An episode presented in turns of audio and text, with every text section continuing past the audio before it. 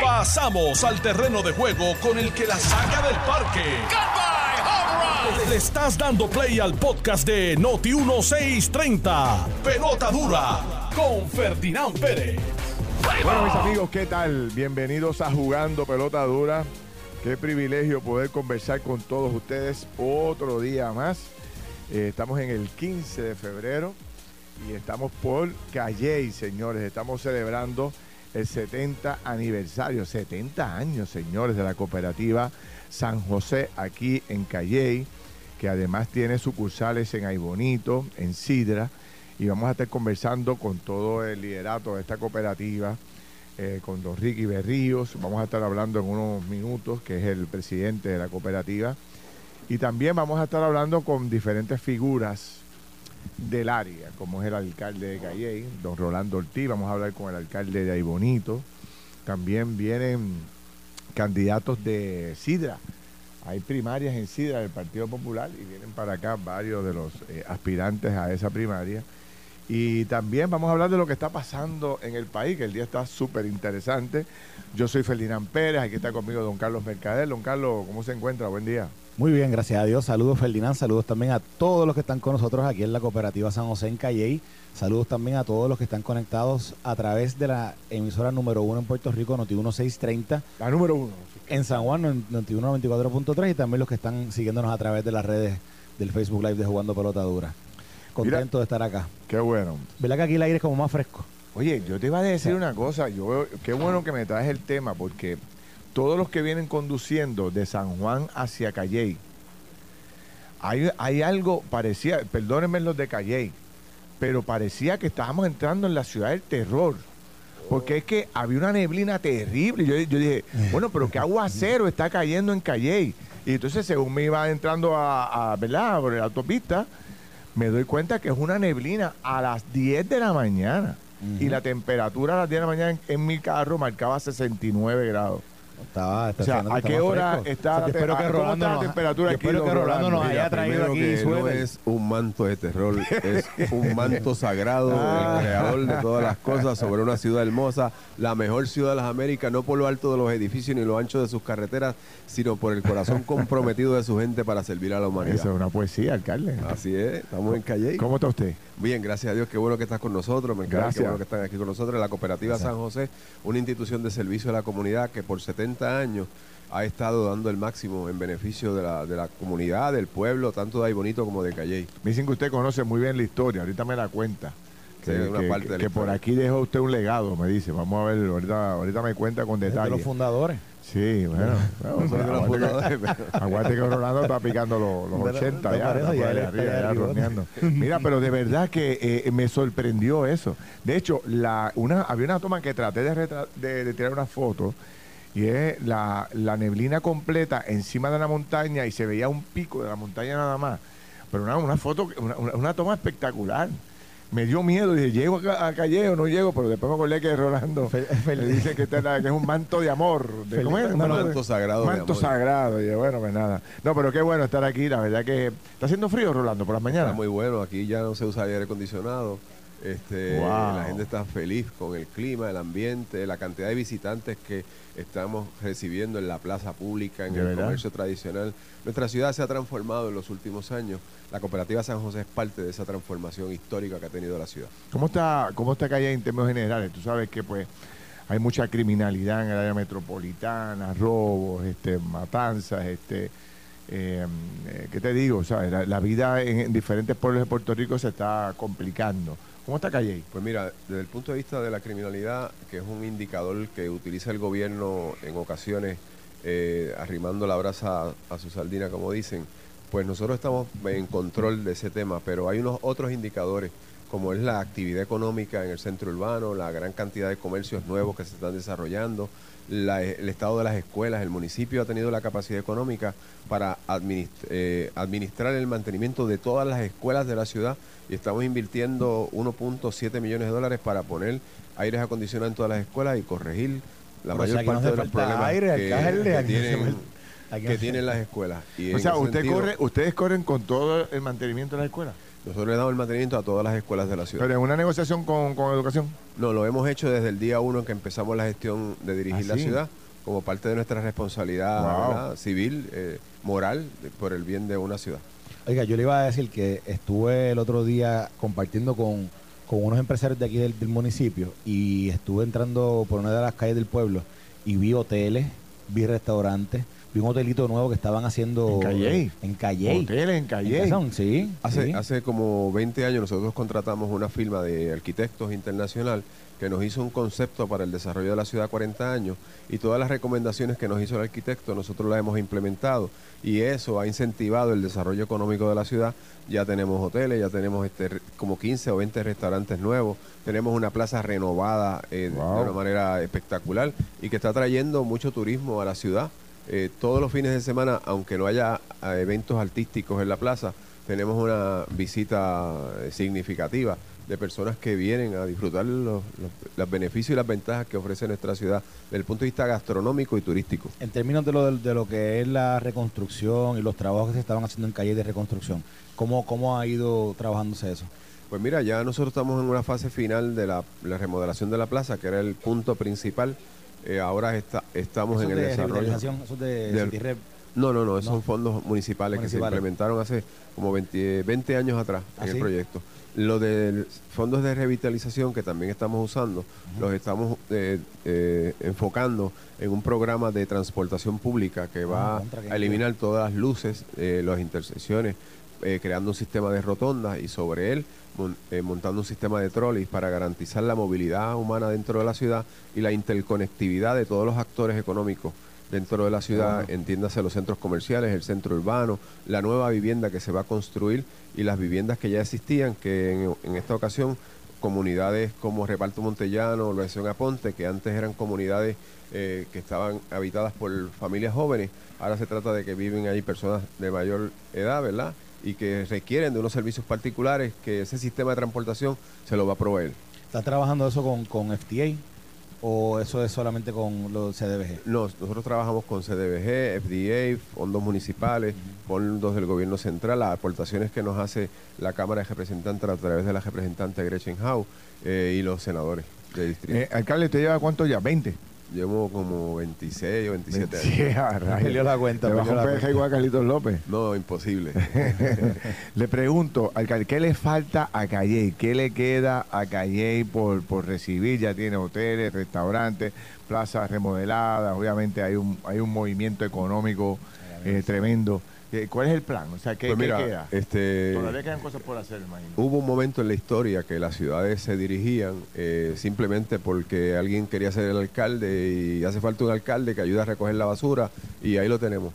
Pero los tiempos han cambiado y hoy la ciudad es parte de estudios, eh, universidades que se centran en el desarrollo de ciudades y ha nacido lo que se llama el urbanismo como una disciplina para el desarrollo de ciudades y en ese sentido, bajo los principios urbanísticos, ciudades como la nuestra necesita un sistema de transportación que permita la movilidad humana dentro de la ciudad, de los, de los ciudadanos que puedan visitar los hospitales, los centros comerciales, las instituciones financieras y que permita que las personas puedan recibir bien, eh, servicios y transportar eh, bienes. De esa manera, tú logras que una ciudad se desarrolle de manera eh, armónica, ordenada y unido al sistema de transportación, se tiene que construir una red de viviendas para densificar la ciudad y proteger los espacios O sea, verdes. un sistema de transporte colectivo interno aquí en, en Calle que lleve a las diferentes a las diferentes áreas más más importantes, centros comerciales. y que te permita que la gente viva en la ciudad.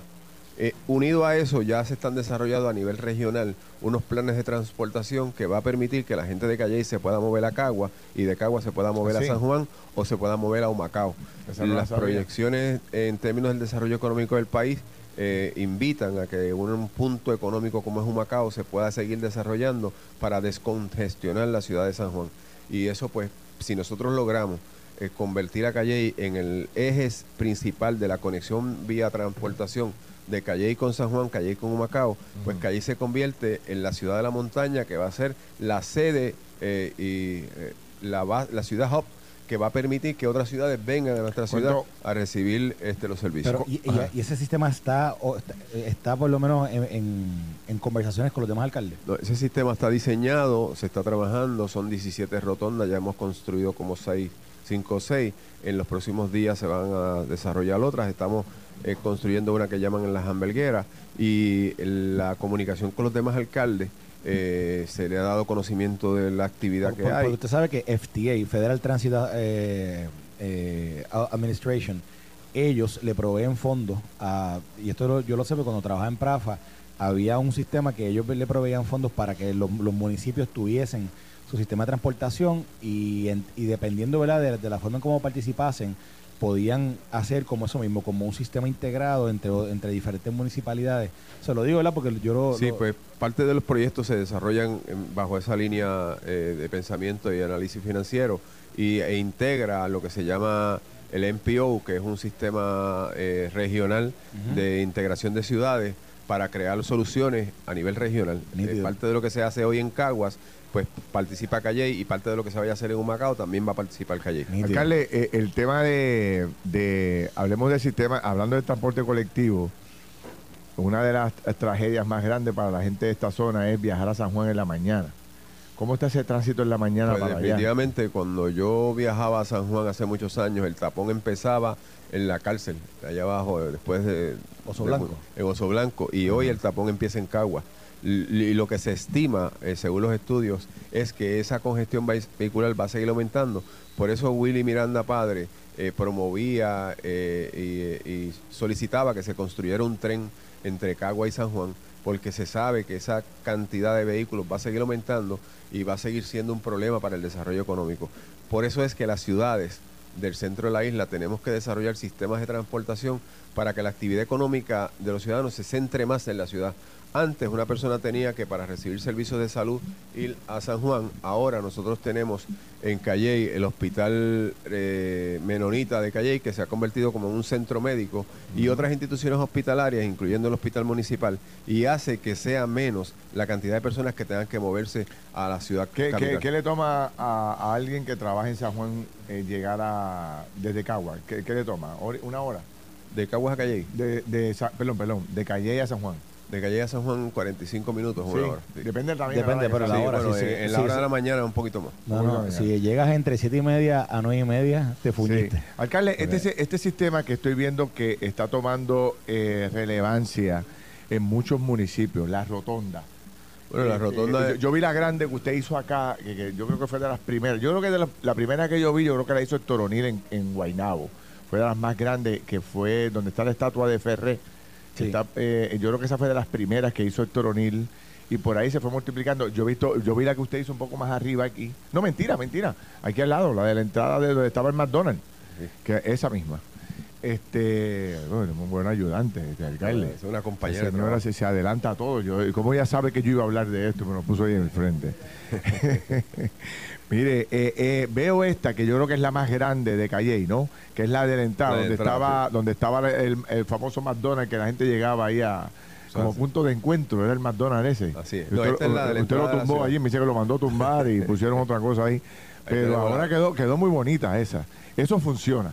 Sí, eso funciona porque primero que es un invento de hace más de, de- de 200 años en el mundo y eso eh, ayuda a, a eliminar la congestión vehicular, eh, evita que la gente tenga que detenerse ante una intersección, evita eh, problemas de criminalidad también porque a veces personas cuando se paran en esas luces pues alguien las puede agredir y en ese sentido mantiene una movilidad.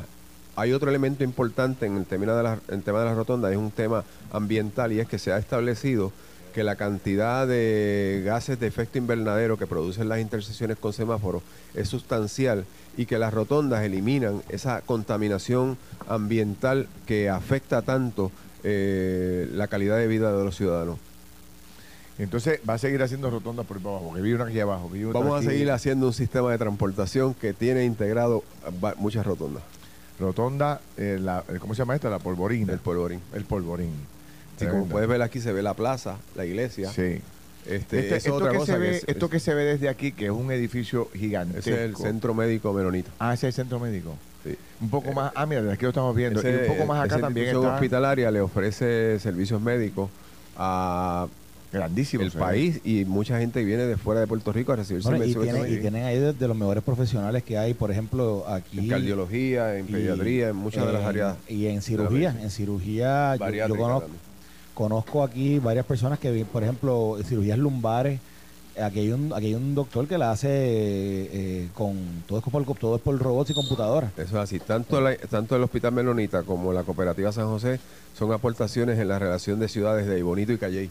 El, el Hospital Menonita es, es un hospital que nació en Aibonito y la Cooperativa San José es una institución que nació en Aibonito. Qué bien. Y hablando de la cooperativa, aquí está don, don Ricky Berrío, que es presidente de la cooperativa San José. Don Ricky, gracias por, por recibirnos, ¿ah? se lo agradezco y le agradecemos también la invitación. Gracias a ustedes por estar esta mañana con nosotros compartiendo. Estamos de celebración de 70 aniversario y qué gusto tenerlos aquí en nuestra Estás escuchando el podcast de Pelota Dura, en Noti1 con Ferdinand Pérez. Bueno, regresamos aquí a Jugando Pelota Dura. Un abrazo grande a todos. Un saludo a todos los empleados de aquí de la cooperativa, a todas las personas que nos están eh, saludando, a todas las personas que han venido ¿verdad? Este, a hacer sus transacciones aquí en la cooperativa. Para nosotros eh, es un placer. Por ahí está el pequeño gigante de Sidra. Uf, dicen que hay movimientos fuertes allá en estos días. Vamos a hablar con ella mismo. Y sigo aquí conversando con el alcalde de Calley, Carlos Mercader. Estamos en la cooperativa San José de Calley, celebrando 70 años. Y teníamos, eh, estábamos conversando con el alcalde de múltiples temas. Y yo quería hablar con el alcalde de otros temas, alcalde, aparte de Calley. ¿Cómo ve? eh, hoy sale en términos generales. Ah, espérate, Carlos tiene, Carlos tiene la encuesta. Sí, que tenemos que anunciar la encuesta, que del día. tenemos, la, la encuesta del día, que es de la encuesta de Adriel Toyota, Nissan Kia. Y la pregunta es la siguiente. Tras la masacre en su negocio, ¿usted cree que o deben los federales restringir la libertad al convicto Félix Elcano Delgado hasta el día de su sentencia por corrupción pública? Usted entra ahora a notiuno.com, notiuno.com y ahí puede votar. Y los resultados de la encuesta se los vamos a dar a las 11.50. Las respuestas son sí, lo deben restringir la libertad, no o me da igual. Sí. Y by the way, a todas las que vinieron, todas las fanáticas que vinieron a que tomarse foto con Ferdinand Pérez, pueden hacer fila allí, allí que ahorita que Ferdinand va a estar, y va a es estar verdad. firmando autógrafos, va a estar el. Vinieron por el alcalde, déjate de cosas. Mira, déjame hacer un comentario para pasar con, porque ayer eh, tuvimos Carlos y yo eh, el privilegio de conversar con Héctor Luis Acevedo. Y Héctor Luis Acevedo eh, planteó dos cosas fundamentales y usted los domina las dos. Una, decía que hay que volver al legislador eh, ciudadano, al legislador a tiempo parcial, que fue un error convertir la, cama, eh, la Asamblea Legislativa en legislador a tiempo completo. Y habló también de la necesidad de volver a poner, o de volver, no, de poner una limitación de término a los alcaldes de Puerto Rico, que sea hasta un, ter- hasta un periodo razonable, 8, 12 años. ¿Te acuerdas, Carlos, que lo hablamos? Correcto. Yo quiero la opinión suya, pero quería destacar algo que me ha pedido mucha gente. Tú sabes que hace dos semanas o tres máximo, nosotros recibimos en nuestro programa de televisión el caso de Andresito, un nene de cuatro años que tiene una enfermedad de distrofia muscular con otros elementos adicionales. Y cuento largo corto, cuando hablamos con la mamá, la mamá estaba frustrada, estaba rabiosa, había visitado todas las oficinas y como madre al fin estaba como una leona defendiendo a su, a su cachorrito, ¿no? Buscando. Eh, yo la llevo al programa eh, y ella relata el- el- la enfermedad que tiene el nene. Y, ustedes saben que yo siempre, esos casos, yo me meto de pecho para buscar cómo solucionar. Pero en ese día yo me quedé, me quedé básicamente de brazos, ¿sabes? Tenía las manos amarradas porque el costo para el tratamiento del nene era de 3 millones de dólares. Y yo dije, ¿cómo rayos nosotros vamos a conseguir 3 millones para ayudar a este niño, no?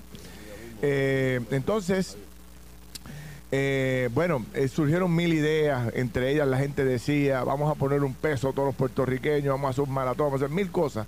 Y yo todo eso lo estaba considerando, pero decidí hablar con el gobernador y le dije al gobernador de este caso, eh, el gobernador dijo que iba a actuar.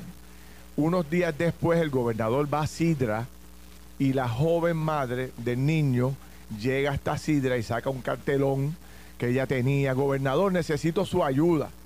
Y el gobernador la atiende, ya él sabía un poco del caso que yo le había hablado. El gobernador se compromete, llama al secretario de salud y ahí empezó a mover la cosa. Yo llevé hace eh, tres días, dos días, llevé al secretario de salud al programa. Antes de eso había llevado al gobernador. Le pregunté, se comprometió públicamente. Después traje al secretario de salud y me dijo que estaban bregando con eso y que se lo habían asignado a CES. Y anoche llevé, a, perdón, a CER de Puerto Rico. Y anoche llevamos a Nilda, la directora ejecutiva de CER de Puerto Rico, y llevamos también a la neuróloga especialista en distrofia muscular al programa. Y anoche se dio la gran noticia de que a través del Departamento de Salud y de CER de Puerto Rico se consiguieron los 3 millones de dólares a través del Fondo de Enfermedades Catastróficas y que SER de Puerto Rico le va a dar todo el tratamiento que el niño necesita para que no tenga ningún problema. No solamente se le consiguió el dinero para el suerito, es un suerito que le tienen que poner una vez en la vida. Le ponen ese suero, cuesta 3 millones. 3 millones. 3 millones. Es un suero que acaba de salir, que se descubrió o que se consiguió su patente en el 2023, el año pasado, en el verano. Y, y como acaba de salir, tiene unos costos terribles. 3 millones, se consiguió el dinero, se le pone ese suerito una vez en la vida y después el nene tiene que estar cogiendo unas terapias que SER de Puerto Rico se las va a dar de gratis. Yo anoche estaba súper emocionado, contentísimo, he recibido eh, felicitaciones y alegrías y de todos lados, pero quiero aprovechar el momento para darle honor a quien honor merece, como yo siempre he hecho en mi programa de televisión y de radio. El honor es para esa madre, esa madre que, que, que cuando fue el primer día, tú la cortabas y no botaba sangre. O sea, estaba prendida en candela porque había ocupado todas las oficinas y nadie le resolvía. Pero anoche, pues no pudo más y, dejó, se, de- se dejó sentir y empezaron a brotar las lágrimas, que era lo, lo- ¿verdad? lo, más, lo más lógico. Cuando se enteró que ya finalmente se había resuelto el problema, eh, pues las lágrimas brotaron y le dio las gracias a todo el mundo. Y yo quiero dar las gracias al gobernador que me escuchó, al secretario de salud que también hizo su trabajo y a CEL de Puerto Rico, pero sobre todo a las miles y miles de personas que escribieron, que estuvieron pendientes, que le echaron mil bendiciones a ese niño, cobraron para que apareciera eh, el tratamiento y yo pues estoy eh, contentísimo, ¿verdad?, de que pudimos poner un, un granito de arena eh, en el desarrollo y crecimiento de este niño, que es hermoso, mano. Es hermoso, tú lo miras. Anoche se saltó el chocolate ahí, eh, porque da la casualidad que todo el mundo te da chocolate y se comió como cuatro o cinco chocolates. Y es chulísimo. La verdad que nos, este, nos sentimos muy contentos de haber logrado lo que se logró ayer. Así que nada, quería dejar eso claro para, para un poco este, todo el mundo estuviera al día, los que no pudieron ver el programa pudieran estar al día de lo que ocurrió. Bueno, regreso aquí con, con el alcalde y con Carlos Mercader.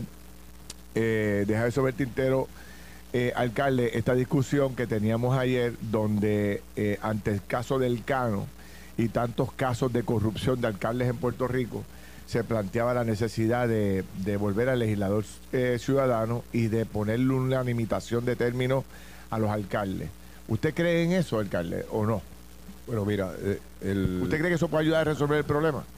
Yo pienso que el legislador ciudadano es un reconocimiento que se le hace al pueblo para escoger aquellas personas que independientemente de su cualificación académica o preparación pueda eh, dirigir eh, desde la legislatura o el desarrollo de legislación y que pueda continuar una vida normal con los ciudadanos eh, sin, sin alejarse de la, de la cotidianidad de los pueblos y de la gente. Nuestro último legislador ciudadano fue Rafael Cocanava y fue un excelente legislador. Después de eso viene el legislador eh, ya permanente como, Sí. como se, se hizo bajo el compañero Varela. En, en términos de los términos al- a los mandatos de alcalde, eh, cuando tú como legislador eh, estableces un término, le estás diciendo al pueblo que no tiene la capacidad de, de determinarlo y de, discernir cuánto tiempo debe de estar un alcalde, sino que por ley pues se establece una restricción del tiempo que puede estar un alcalde. Yo pienso que eso debe ser un derecho del pueblo, un derecho que el pueblo no debe de renunciar. El pueblo debe de decidir cuánto tiempo, por cuánto tiempo puede estar un alcalde dentro de, de su jurisdicción de alcalde. Esa decisión no se la puede quitar el legislador eh, por, por ficción de una ley. Digo, esta, esta, esta discusión surge a la luz de lo que ha ido sucediendo con, con los casos de del el esquema este de corrupción de Oscar Santamaría y el Cano Delgado. Y en el caso del Cano y de Oscar, que aquí lo hemos discutido en innumerables ocasiones, un dato que, que es que es escalofriante y uno dice, esto es un solo contratista, inescrupuloso y corrupto, eh, admitido por él mismo, que es que en el proceso se llevó a, a 10 alcaldes que estaban cumpliendo o que estaban o, que- o que ya habían pasado ya su, su, su- su tiempo de, de servirle al pueblo. Y la y, y viene con, con- con esta duda de que el tiempo transforma al individuo lo, y, y lo, y lo lleva a caer en la tentación del, del, del delito, de la corrupción. O eso, o sea, está esa premisa, o, o quizás es la otra premisa que se dice, no, no, es que ellos llegaron y ya eran corruptos. Bueno, es que el término del tiempo que un alcalde lleve no va a determinar si es corrupto o no, porque a mayor tiempo no es que va a ser más corrupto, o a menor tiempo no es que va a ser menos corrupto. Los alcaldes, como el que tú mencionas, pues en su primer cuatrenio cometieron los errores que cometieron, pero el derecho del pueblo a escoger su gobernante no puede estar limitado por una ley, no se puede establecer que, que el, alcalde del pueblo, pues si es bueno, eh, pues no va a poder seguir siendo alcalde porque un legislador dijo que no, que solamente son dos términos. Ahora mismo a nivel mundial, las jurisdicciones que tienen limitaciones de alcaldes por término están luchando para eliminar el concepto del término específico para dirigir una ciudad o un ayuntamiento. Entonces nosotros vamos a retroceder en ese esfuerzo que es un derecho del pueblo. El pueblo es el que tiene que decidir si el alcalde se queda o se va. El pueblo tiene la capacidad, la sabiduría y el conocimiento. En tiempos de antes posiblemente se puede eh, plantear de que el conocimiento, la capacidad no existía, la manera de manejar eh, los asuntos, pues hacía que los políticos engañaran a la gente. Pero en los tiempos modernos no. En los tiempos Pero usted modernos, lleva, usted lleva veintipico de años. Este, eh, nunca recibió ningún señalamiento. El pueblo se ve eh, en progreso, se ve este, dinámico, se ve que hay este, oportunidades para seguir creciendo. Eh, ¿Qué hay que hacer? ¿Cuál es la cuál es la fórmula, alcalde, para no caer en las garras Bueno, de la corrupción? el- el principio- ¿Alejarse de qué? ¿No tener al lado a quién? Es que una vez tú tienes definido el norte de que tú vienes a servir y atender las necesidades de la gente, una vez tú tienes eso presente, lo que tienes es que seguir trabajando, sirviendo a la gente. Lo demás eh, no es parte de tu función. Tú tienes que seguir haciendo lo que tienes que hacer por lo que te mandaron. Un plan definido, un plan estratégico para el desarrollo de la ciudad, un, un programa de servicio eficiente a los ciudadanos y en el camino el pueblo se encarga de reelegirte las veces que el pueblo entienda que te debe de reelegir. Hay un detalle adicional.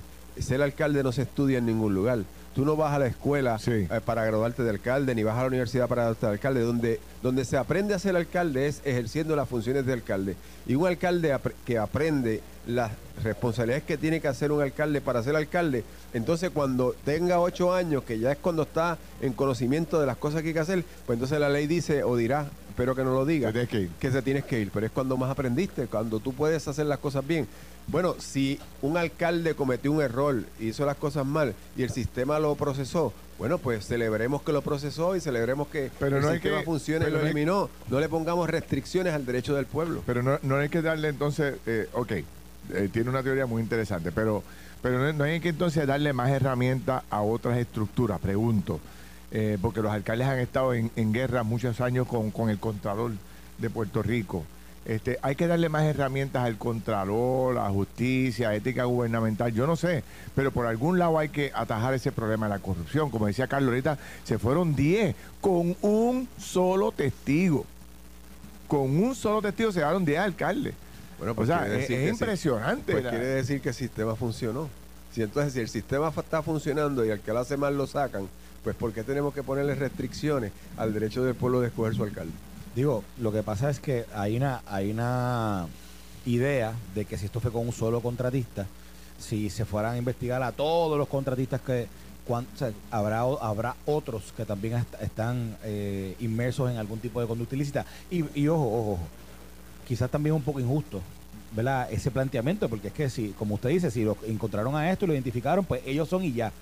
Pero, pero de nuevo, hay, hay- se, se crean dudas, se, crean se hacen conjeturas, se, se discute, la gente lo habla. Definitivamente, pero el si- el- la opinión pública es dinámica y las experiencias son dinámicas y los tiempos pues llegan unos y entran otros. El sistema funciona. Sí. Aquel que hace las cosas mal que sea procesado y que sea encarcelado y, y- y que escojamos a otro que lo venga a hacer bien y que en el camino todos aprendamos de que esas cosas no se hacen de esa naturaleza. El Contralor no pudo haber evitado, por ejemplo, el caso de Aguas Buenas, dos alcaldes Lo- corridos. lo que sucede es que la- en el caso de Macao, acabando de llegar a, a la alcaldía. El de Guayama que lleva mucho tiempo. El- eh, eh, ¿cómo, cómo, cómo, hacemos eh, a base de su experiencia Bueno, para, existe- que, pues, para evitar esto? Lo que te quiere decir es que el sistema funciona. El No que llegó nada, nuevo, alcalde. bueno, el sistema funciona. El que llegó, lo hizo mal, lo procesaron. Pues el que venga, no sabe que no lo, no lo puede hacer mal, tiene que hacer las cosas bien. Si el sistema funciona, ¿por qué el planteamiento básico es restringir o limitar el, el tiempo con el alcalde puede ser alcalde? se Pues, corrompen a lo largo de los años. En el caso suyo no ha sido así. Yo pienso- y de muchos otros, pero en otros sí. y también los hay acabando de llegar. O sea, que es un... El sistema funciona y los procesó.